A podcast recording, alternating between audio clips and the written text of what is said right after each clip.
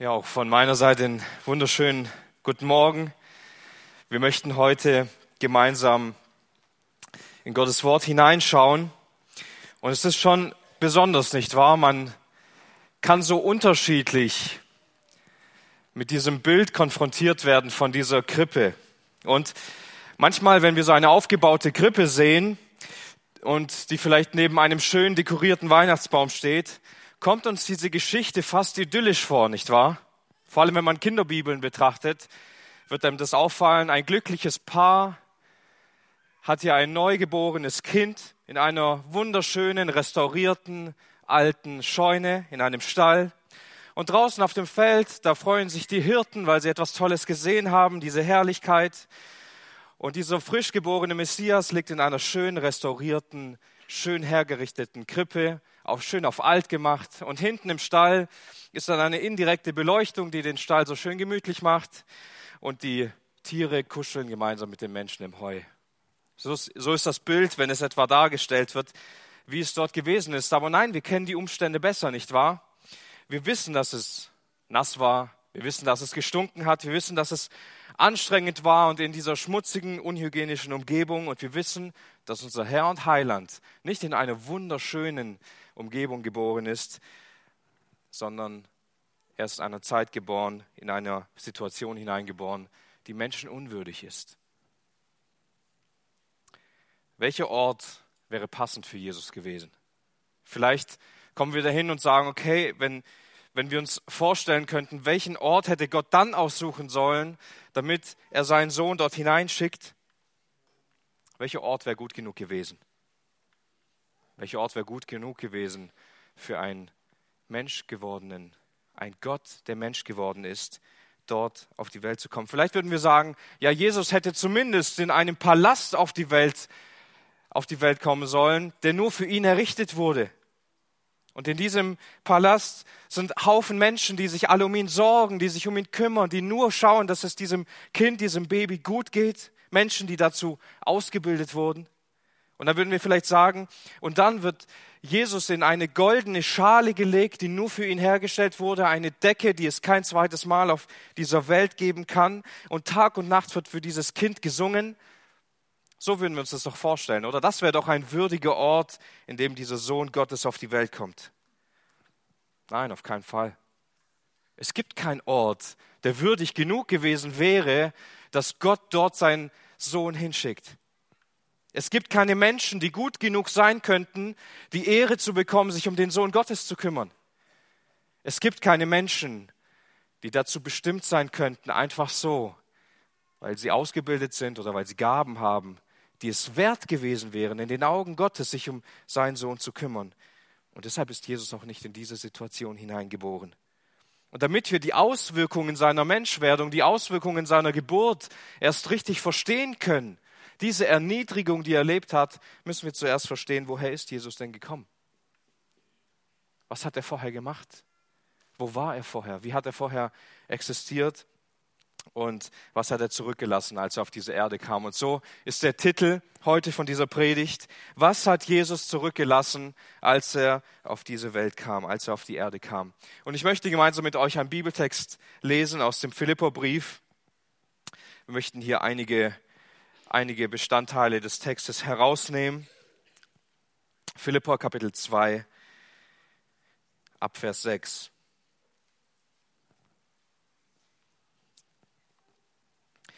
Der in der Gestalt Gottes war und es nicht für einen Raub hielt, Gott gleich zu sein. Aber er entäußerte sich und nahm Knechtsgestalt an, indem er den Menschen gleich geworden ist und der Gestalt nach wie ein Mensch befunden, erniedrigte er sich selbst und wurde gehorsam bis zum Tod, ja bis zum Tod am Kreuz. Nun, wir möchten uns heute drei Dinge ansehen anhand von diesem Text und wir möchten drei Dinge sehen, die Jesus bewusst auf sich genommen hat und die er auch bewusst hinter sich gelassen hat. Erstens, Jesus band sich für immer an eine menschliche Gestalt. Jesus nahm für immer einen menschlichen Körper an. Und dieser Text in Philippa 2 sagt uns, dass Jesus in der Gestalt Gottes war. Das heißt, er hatte die Form, er hatte das Wesen Gottes. Dabei sollten wir uns nicht ein Material oder eine Form vorstellen, weil das machen wir automatisch, sobald wir an das Wort Gestalt oder Form denken, stellen wir uns etwas Erschaffenes vor, etwas Materielles vor. Das sollten wir nicht tun, wenn wir über Gott nachdenken, weil Gott ist Geist. Der Sohn Gottes war seinem Vater völlig gleichgestellt. Er war Gott und nicht Mensch. Und wir stellen uns nicht darunter ein Stoff oder ein Material oder ein Körper vor, sondern Gottes unbegrenztes Wesen. Jesus hatte kein, keine Grenzen für sich selbst. Er existierte in seiner Menschwerdung, vor seiner Menschwerdung, in Ewigkeit innerhalb von dieser Gottheit. Es gab keine Begrenzungen für ihn, keine Grenzen, an die er sich halten musste. Er war selbst grenzenlos. Und dabei dürfen wir dieses Wort Ewigkeit nicht einfach unterbewerten, nur weil wir es nicht verstehen können. Eines dieser Wörter, die wir glauben, die wir benutzen, aber die wir nicht. Ich warte schon, das wird daran sichtbar, wenn wir auf eine Person sagen und sagen, ich warte schon ewig. Ich warte schon ewig, bis du kommst. Das sind Wörter, die uns nur zeigen, was für ein geringes Verständnis wir von Ewigkeit haben. Alle Dinge unseres Lebens haben einen Anfang und ein Ende. Und die meisten Dinge, wie sie enden, erleben wir mit unserem eigenen Leben mit. Wir kennen kaum Dinge, die länger gehen, nicht wahr? Wir erleben Dinge in unserem Leben, wie sie erschaffen werden, wie sie gegründet werden, wie sie ins Leben gerufen werden. Wir bauen ein Haus und wir müssen dabei Dinge erschaffen. Und wer Kinder hat, weiß, dass es gar nicht lange dauert, bis dieses Haus schon wieder renovierungsbedürftig ist. Wir kaufen ein Auto, das wunderbar aussieht, das alles kann und ein paar Jahre später kann man dieses Auto nur noch für sehr wenig Geld verkaufen. Wir bauen Dinge mit unseren Händen, kurze Zeit später müssen wir sie wieder selbst einreißen. Sie gehen kaputt und alles um uns herum verfault und verrottet. Es entstehen menschliche Beziehungen, Freundschaften, Beziehungen, die kurze Zeit später vielleicht wieder kaputt sind. Wie viele Beziehungen leben sich auch einfach völlig auseinander? Ich habe so wenig Kontakt mit den Menschen, mit denen ich in der Kindheit viel Zeit verbracht hatte.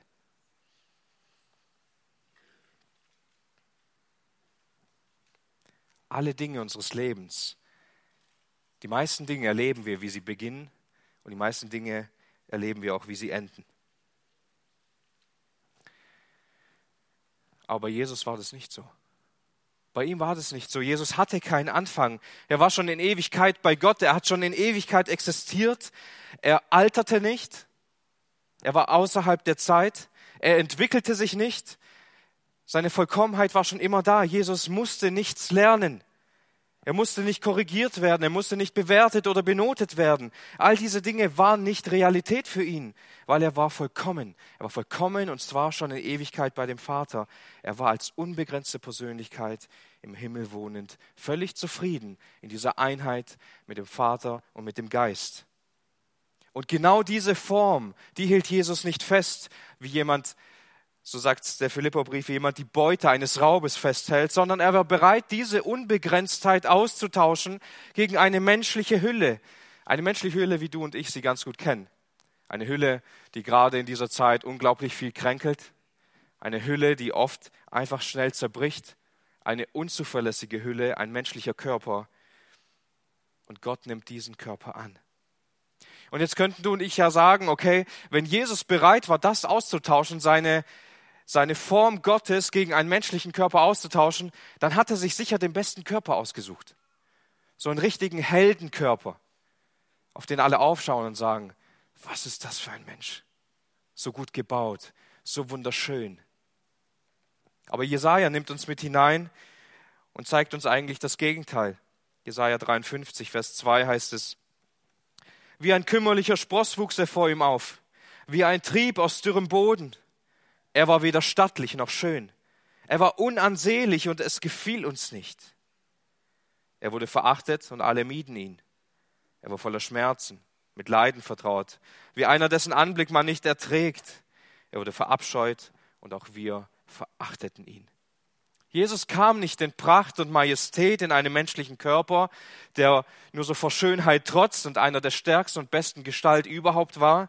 Nein, das hat er sich nicht ausgesucht. Er kam in einer Knechtsgestalt, sagt Paulus im Philipperbrief. Er kam in einer Gestalt, die den Menschen nicht gefallen hat. Sie haben ihn verabscheut. Er war nicht besonders stattlich, nicht besonders schön. Wir haben ihn missachtet.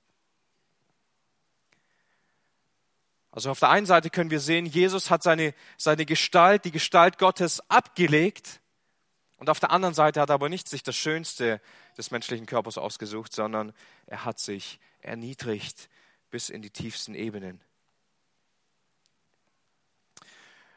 Nun, uns fällt es schwer zu verstehen. Uns fällt es schwer zu verstehen, aber C.S. Lewis gab mal eine, einen sehr guten Vergleich wieder, um uns die Menschwerdung etwas vor Augen zu führen. Ich möchte einmal diesen Vergleich vorlesen. Er schreibt, zu deinen Füßen liegt ein Hund. Stell dir für einen Augenblick vor, dass dein Hund und alle Hunde sich in tiefstem Elend befinden. Einige von uns lieben Hunde sehr. Und wenn es allen Hunden dieser Welt helfen würde, wie ein Mensch, wie Menschen zu werden, wärst du dann bereit, ein Hund zu werden? Würdest du deine menschliche Beschaffenheit ablegen und all diejenigen, die dir lieb sind, hinter dir zurücklassen?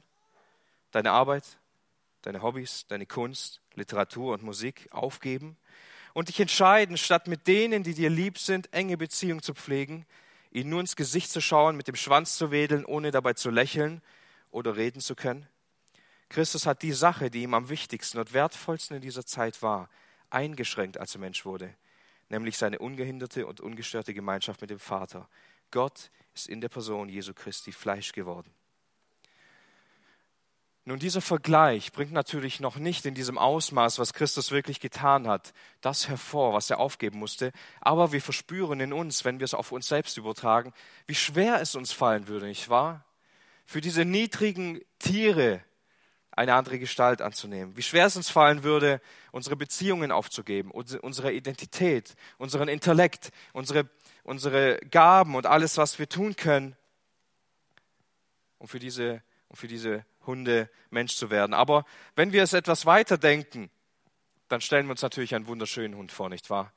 Ein Hund, der gepflegt ist, ein Hund, der gehorsam ist, auf dem Boden des Wohnzimmers liegt und die Zeit mit seinem Herrchen genießt vor einem, vor einem Kaminfeuer. Für so einen Hund würden wir es vielleicht tun. Aber so ein Hund ist Jesus nicht geworden. So ein schöner Hund ist Jesus nicht geworden. Jesus war ein ausgestoßener Hund. Ein Straßenköter, den niemand haben wollte. Ein Hund, der fortgejagt wurde. Ein Hund, der gehasst wurde. So ein Hund ist Jesus Christus für dich und mich geworden. Selbst wenn Jesus Christus nicht am Kreuz gestorben wäre, wenn das nicht passiert wäre, müssten wir uns eingestehen, ist dieses Opfer der Menschwerdung ein unglaublich großes Opfer, an das wir viel zu selten denken. Dort hat dieser Heilsplan Gottes angefangen. Selbst wenn er nicht weitergegangen wäre und Jesus Mensch geworden wäre, um hier zu leben, ist das ein riesengroßes Opfer. Wir nehmen es oft einfach so hin. Es musste halt sein, dass Jesus Mensch wird, weil sonst konnte er nicht für uns sterben und deswegen ist es halt einfach so passiert. Ja, es gab keinen anderen Weg. Aber es ist keine Selbstverständlichkeit. Es ist kein einfaches Opfer gewesen. Es ist genauso groß wie das Kreuz. Gott wurde Mensch. Und das nicht nur solange, solange Jesus auf dieser Welt gelebt hat, sondern er wird in alle Ewigkeit Mensch bleiben. Er hat diese Hülle für immer angenommen für alle Zeit. Und dieser Mensch, Jesus Christus, der ist jetzt beim Vater und er tritt für uns ein. Er vertritt uns, er bittet für uns, er ist unsere Gerechtigkeit. Er ist das Lamm, das die Sünde der Welt getragen hat. Jesus hat niemals seine göttlichen Eigenschaften abgelegt, aber er nahm diese Menschengestalt an und er verließ den Himmel für dich und mich und diese Form für immer anzunehmen und sich über die Maßen zu erniedrigen, Menschen zu dienen. Und Jesus sagt es selbst so gut in Matthäus 20, Vers 28. So wie der Sohn des Menschen nicht gekommen ist, um bedient zu werden, sondern um zu dienen, sein Leben zu geben als Lösegeld für viele. Das hat Jesus im Himmel gelassen, um den Menschen zu dienen, um Jüngern weggelaufen sind, die Füße zu waschen, um bei Sündern am Tisch zu sitzen, die verachtet sind, selbst unter den Menschen. Nun, als weiteres wollen wir darüber nachdenken, dass Jesus auch eine zweite Sache im Himmel gelassen hat, seine Herrlichkeit. Jesus hat seine Herrlichkeit zurückgelassen Und wir möchten einen kurzen Ausflug vom Philipperbrief in den, ins Johannesevangelium machen. Simon hat schon vorher einige Verse vorgelesen aus Johannes 17. Das hohe priesterliche Gebet Jesu Christi, wir kennen es sehr gut. Und wir bekommen hier einen Eindruck und einen Einblick in das Herz Jesu Christi, einen tiefen Einblick in die Beziehung zwischen Vater und Sohn in der Gottheit. Und Jesus betet hier folgende Worte in Vers 4 und 5 in Johannes 17. Ich habe dich verherrlicht auf der Erde und das Werk habe ich vollbracht, das du mir gegeben hast, dass ich es tun sollte. Und nun, verherrliche mich, Vater, mich selbst bei dir mit der Herrlichkeit, die ich bei dir hatte, ehe die Welt war. Was wir hier also in dieser wunderschönen Form sehen können, Jesus wurde Mensch und kam vom Himmel herab, nicht einfach nur, um die Empfindungen der Menschen nachzuempfinden, nicht einfach nur, damit er sich für die Menschen etwas besser interessieren kann, nachfühlen kann, was sie fühlen können, ähm, zu lernen, wie sie kommunizieren, wie sie handeln, wie all das funktioniert durch einen menschlichen Körper. Dazu kam Jesus nicht in erster Linie. So eine kurze Zeit später nach diesem Gebet betet er, es ist vollbracht. Ich habe den Willen des Vaters erfüllt. Ich habe das getan, was Gott schon vor ewigen Zeiten vorherbestimmt und versprochen hatte. Und jetzt bittet er darum, dass Gott ihm die Herrlichkeit geben soll, die er schon bei ihm hatte, die er früher schon bei ihm hatte. Jesus hat diese Herrlichkeit, wenn es hier heißt, er hatte sie, hat er sie beim Vater gelassen, als er auf die Welt kam. Und hier sehen wir einen ganz besonderen Ewigkeitsaspekt, in dem Jesus so wundervoll betet, ehe die Welt war. Er betet nicht die Herrlichkeit, die ich hatte, als die Menschen gesündigt haben. Er betet auch nicht die Herrlichkeit, die ich bei dir hatte, als wir die Welt erschaffen haben, noch alles gut war. Er betet die Herrlichkeit, die ich bei dir hatte, ehe die Welt war. Bevor es die Welt gab, bevor Gott all das geschaffen hat, was unsere Welt ist und wir die ganze Geschichte kennen und sie studieren, bevor all das war, bekommen wir diesen Einblick in die Beziehung zwischen Vater und Sohn. Wie sah die Herrlichkeit aus? Wie wurde sie ausgelebt? Worin bestand diese Herrlichkeit? Der Sohn war in Ewigkeit beim Vater und sie hatten ungeteilte Gemeinschaft, innige Gemeinschaft, völlig intim und makellose Beziehung, eine wirkliche Liebe, eine Liebe, die uns eigentlich, wenn wir uns damit beschäftigen, völlig fremd erscheint, nicht wahr?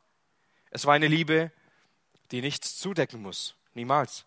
Es war eine Liebe, die nichts korrigieren muss, die nichts wieder in Ordnung bringen muss. Es war eine Liebe, die nicht an Bedingungen geknüpft ist. Eine Liebe, die vollkommen ist, die nicht mehr steigungsfähig ist. Eine Liebe, die keine Grenzen kennt. Gott hat eine Liebe, die niemals gestört wird, die niemals unerwidert bleibt vom Sohn. Eine Liebe, die nie ausgeschöpft werden kann. Eine Liebe, die ewig ist. Eine Liebe, die keinen Anfang und kein Ende kennt. Eine Liebe, die aus Gott herausfließt. Warum? Weil Gott Liebe ist. Und diese Liebe war in dieser Gemeinschaft zwischen Vater und Sohn. Und diese Liebe, diese Gemeinschaft hat Jesus genossen, hat er ausgelebt, bis er Mensch wurde. Wir kennen eine andere Liebe und Jesus hat diese Liebe kennengelernt, als er auf diese Welt kam. Eine Liebe, die abhängig ist von guten Werken, von Gegenliebe. Ich liebe dich nur, wenn du das und das für mich tust. Wir kennen eine Liebe, die an Bedingungen geknüpft ist. Uns fällt es nur einfach, jemanden zu lieben, wenn er uns liebt, nicht wahr? Das ist kein Problem. Aber jemanden zu lieben, der uns Böses will, das können wir nicht. Wir haben so viele Bedingungen. Ich schenke dir nur was zu Weihnachten, wenn du mir auch was geschenkt hast und so weiter. Es ist immer eine Liebe, die angetrieben werden muss. Eine Liebe, die immer Motivation, immer Anschub, immer Antrieb braucht. Eine Liebe, die nur so lange bestehen kann, wie man gegenüber mich liebt. Eine Liebe, die in Sünde gefallen ist. Eine widerliche Liebe. Eine Liebe, die enttäuscht. Eine Liebe, die verletzt. Eine Liebe, die zerstört. Die alle Dinge um uns herum kaputt macht, weil wir uns im Endeffekt nur selbst lieben und nichts außer dem um uns herum. Diese Liebe kennen wir gut, nicht wahr? Aber Jesus kam in diese Welt, um uns in gewisser Weise diese ungeteilte Beziehung, die er mit dem Vater hatte, uns zu geben. Und auch wenn Jesus als Mensch Gemeinschaft mit seinem Vater hatte, ist das niemals diese Gemeinschaft im Vergleich, die er als unbegrenztes Wesen in der Gemeinschaft Gottes hatte. Und jetzt, nachdem wir das verstanden haben, beginnt Jesus für Menschen zu beten. Er beginnt für seine Jünger zu beten. Er beginnt für die Gläubigen, die Gemeinde zu beten. Und das lesen wir in Vers 24 in Johannes 17. Hier heißt es, Vater, ich will, dass die, die du mir gegeben hast, auch bei mir seien, wo ich bin. Gemeinschaft. Damit sie auch meine Herrlichkeit schauen, die du mir gegeben hast.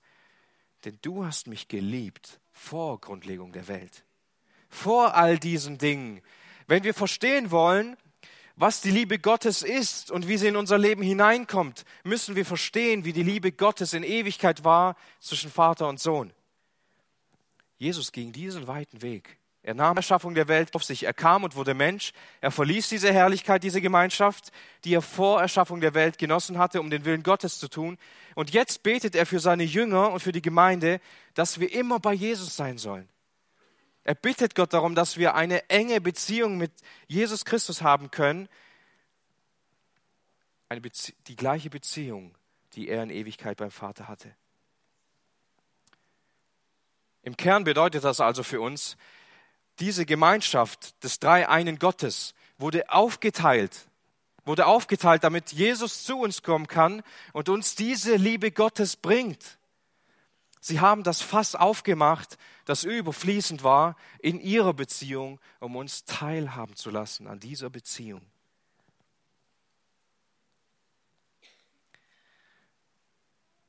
In Vers 26 heißt es, und ich habe ihnen deinen Namen kundgetan. Und ich werde ihn kundtun, damit die Liebe, mit der du mich geliebt hast, in ihnen sei und ich in ihnen. Also nicht, Gott gibt uns nicht eine abgespeckte Liebe, Gott gibt uns nicht eine halbe Liebe oder eine Liebe, die wir irgendwie arbeiten oder verdienen müssen oder die irgendwann ein Ende hat, sondern er gibt uns dieselbe Liebe, mit der er in Ewigkeit seinen Sohn im Himmel geliebt hat. Diese Liebe will Gott uns geben. Und Jesus war bereit, diese Liebe ein Stück weit in Form dieser Gemeinschaft im Himmel zu lassen. Für uns, um auf diese Welt zu kommen, um von Menschen gehasst und verachtet zu werden, all das nicht mehr erleben zu können und diese Liebe uns zu eröffnen. Das hat Jesus für uns im Himmel gelassen. Das ist die Krönung dieser Herrlichkeit Jesu. Und er sagt, und ich habe diesen Jüngern deine Herrlichkeit gegeben. Und ich bete jetzt für sie, dass sie da sind, wo ich bin, dass sie Gemeinschaft mit mir haben können und dass die Liebe Gottes in sie hineinkommt. Und nicht nur das, sondern und ich in ihnen. Jesus hat alles aufgegeben, um uns zu retten, um das in uns zu bewirken.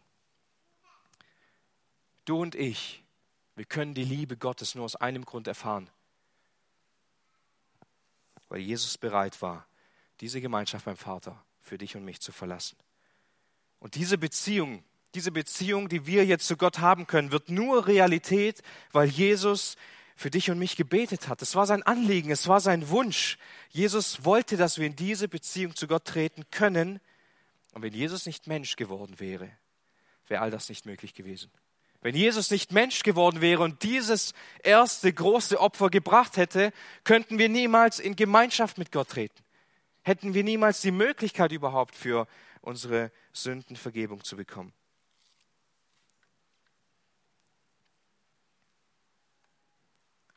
Glaubt ihr nicht, Gott ist es schwer gefallen, seinen Sohn zu schicken? Ist es für Christus nicht schwer gewesen, diese Gemeinschaft beim Vater zu verlassen? Um in eine Welt zu kommen, wo er nur gehasst und geschmäht wird? Denk einmal an deine Beziehungen in deinem Leben. Je enger und intensiver und länger eine Beziehung ist, desto schwerer fällt es, Abschied zu nehmen, nicht wahr?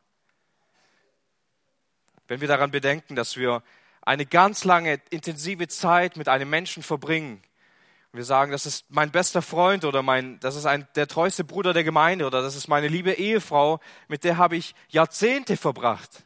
Fällt es uns nicht dann am Ende besonders schwer, diese Beziehung aufzugeben? All die Erinnerungen, die man geteilt hat, all die Liebe, die darin war. Nun, eine Gemeinschaft mit einem Erzfeind zu verlassen, ist nicht so schwer, oder? Das kriegen wir gut hin. Und sich in einem Haus von einem Serienkiller aufzuhalten, da fällt es uns nicht schwer, dieses Haus zu verlassen. Ist ja logisch.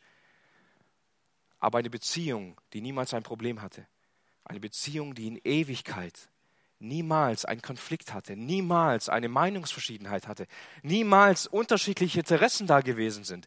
Wie schwer muss es gewesen sein, diese Liebe aufzugeben, diese Gemeinschaft, diese Herrlichkeit aufzugeben. Es gab niemals eine liebevollere, eine stärkere und eine schönere Beziehung wie die Beziehung zwischen Gott Vater und Gott Sohn. Aber sie waren bereit, das zu opfern für die Menschwerdung Jesu und für den Leidensweg. Bist du dir darüber bewusst, dass das der wahre Grund dafür ist, dass du jetzt überhaupt Gemeinschaft mit Gott haben kannst? Bist du dir bewusst, dass Gott dir seine Liebe nur durch seinen Sohn geben kann und dich zu seinem Kind machen kann, wenn du an ihn glaubst? Sind wir uns bewusst, dass er diesen Weg, diesen Himmel freiwillig verlassen hat, diese Herrlichkeit, die Gemeinschaft mit Gott? Er ließ freiwillig diese Dinge im Himmel, um den Willen Gottes zu tun, um uns zu retten. Was uns auch zum dritten Punkt dieser Predigt führt. Jesus kam in eine sündige Welt, um sie zu retten. Jesus verließ nicht nur die Herrlichkeit, er nahm nicht nur die Knechtsgestalt an in Form eines menschlichen Körpers in Armut, sondern er tat all diese Dinge in dem Wissen und in dem Willen, dass er letztendlich am Kreuzestod sterben wird, völlig allein gelassen von Gott und von Mensch. Und auch wenn diese Menschwerdung Jesu eines der größten Opfer sind, die wir überhaupt lesen können, und es ist völlig einzigartig, wird das gekrönt durch diesen Opfertod, den Jesu Christi für dich und mich gestorben ist, indem er unsere Sünde vor Gott trägt, indem er an unserer Stelle den Zorn Gottes abbekommt. Und Paulus schreibt über diesen Jesus eine, einen wunderbaren Satz in 2. Korinther 8, Vers 9. Hier heißt es, denn ihr kennt die Gnade unseres Herrn Jesus Christus, dass er, da er reich war, um euretwillen arm wurde, damit ihr durch seine Armut reich würdet. Jesus war völlig reich. Ihm hat da nichts gefehlt. Es gab nichts, was ihm noch gefehlt hätte, nichts, was, was er sich hätte wünschen können. Aber er wird abzulegen und mich. Er hat diese Armut aufgenommen. Er entschied sich, seinen Reichtum bei Gott abzulegen und in Armut hinabzusinken. Und sicher, es gab viele Situationen, in denen wir sehen können, dass die Menschen Jesus geliebt haben, weil er Wunder getan hat, weil er Zeichen getan hat. Sie waren gern bei ihm, sind ihm gern nachgelaufen. Aber seine besten Freunde, seine treuen Anhänger, die Tag und Nacht bei ihm waren, sie verließen ihn einfach, als es darauf ankam. Als all die Soldaten kamen und Jesus mitnehmen wollten, waren alle Jünger weg. Keiner, der treu zu ihm gehalten hat. Jesus musste da ganz alleine durch. Und was geschah dann mit dem Sohn Gottes, mit dem Messias? Sie verspotteten ihn, sie schlugen ihn, sie geiselten ihn, sie versklavten ihn, sie setzten ihm eine Dornenkrone auf, sie verprügelten ihn, sie teilten seine Kleidung und sie spuckten dem menschgewordenen Gott ins Gesicht.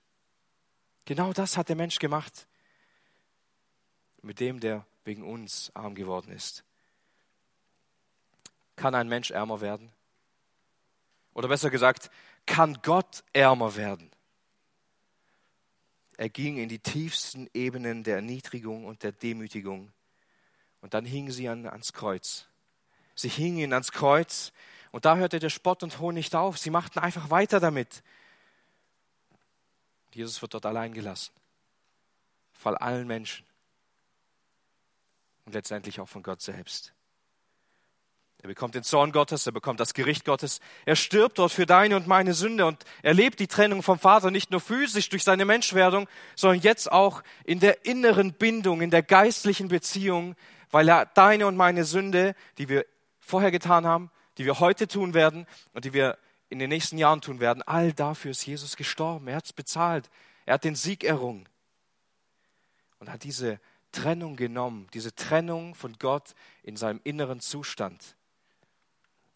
Verstehen wir diesen Kampf, den Jesus im Garten Gethsemane hatte? Nur so können wir ihn verstehen. Jesus ging in diese tiefsten Ebenen der Demütigung und Armut. Und wisst ihr, schlimme Armut ist nicht kein Geld zu haben. Schlimme Armut ist auch nicht keine Kleidung zu haben oder Menschen um sich herum zu haben, die einen nicht mögen, sondern die schlimmste Armut, die es gibt, ist kein Frieden mit Gott zu haben. Fern von Gott zu sein, ist das Ärmste, was einem Menschen passieren kann. Und du kannst dir noch so viele Dinge einreden über dein Geld und über deinen Wohlstand oder sonstige Dinge. Es gibt keinen ärmeren Zustand. Und wenn du das nicht sehen kannst, wenn du nicht sehen kannst, dass du dich mit Dingen beschäftigst und denkst, dass sie dich reich machen und nicht siehst, wie arm du vor Gott eigentlich bist, dann hast du es leider nicht verstanden. Christus ist für uns arm geworden, damit wir reich werden können. Und er ging diesen Leidensweg. Das heißt in Philippa 2 schließlich, und er erniedrigte sich selbst. Und er wurde gehorsam bis zum Tod, ja bis zum Tod am Kreuz. Er tat immer den Willen Gottes. Das bedeutete, diese Armut, dieser Höhepunkt seiner Armut war, deine und meine Sünde und die Sünde der ganzen Menschheit zu tragen.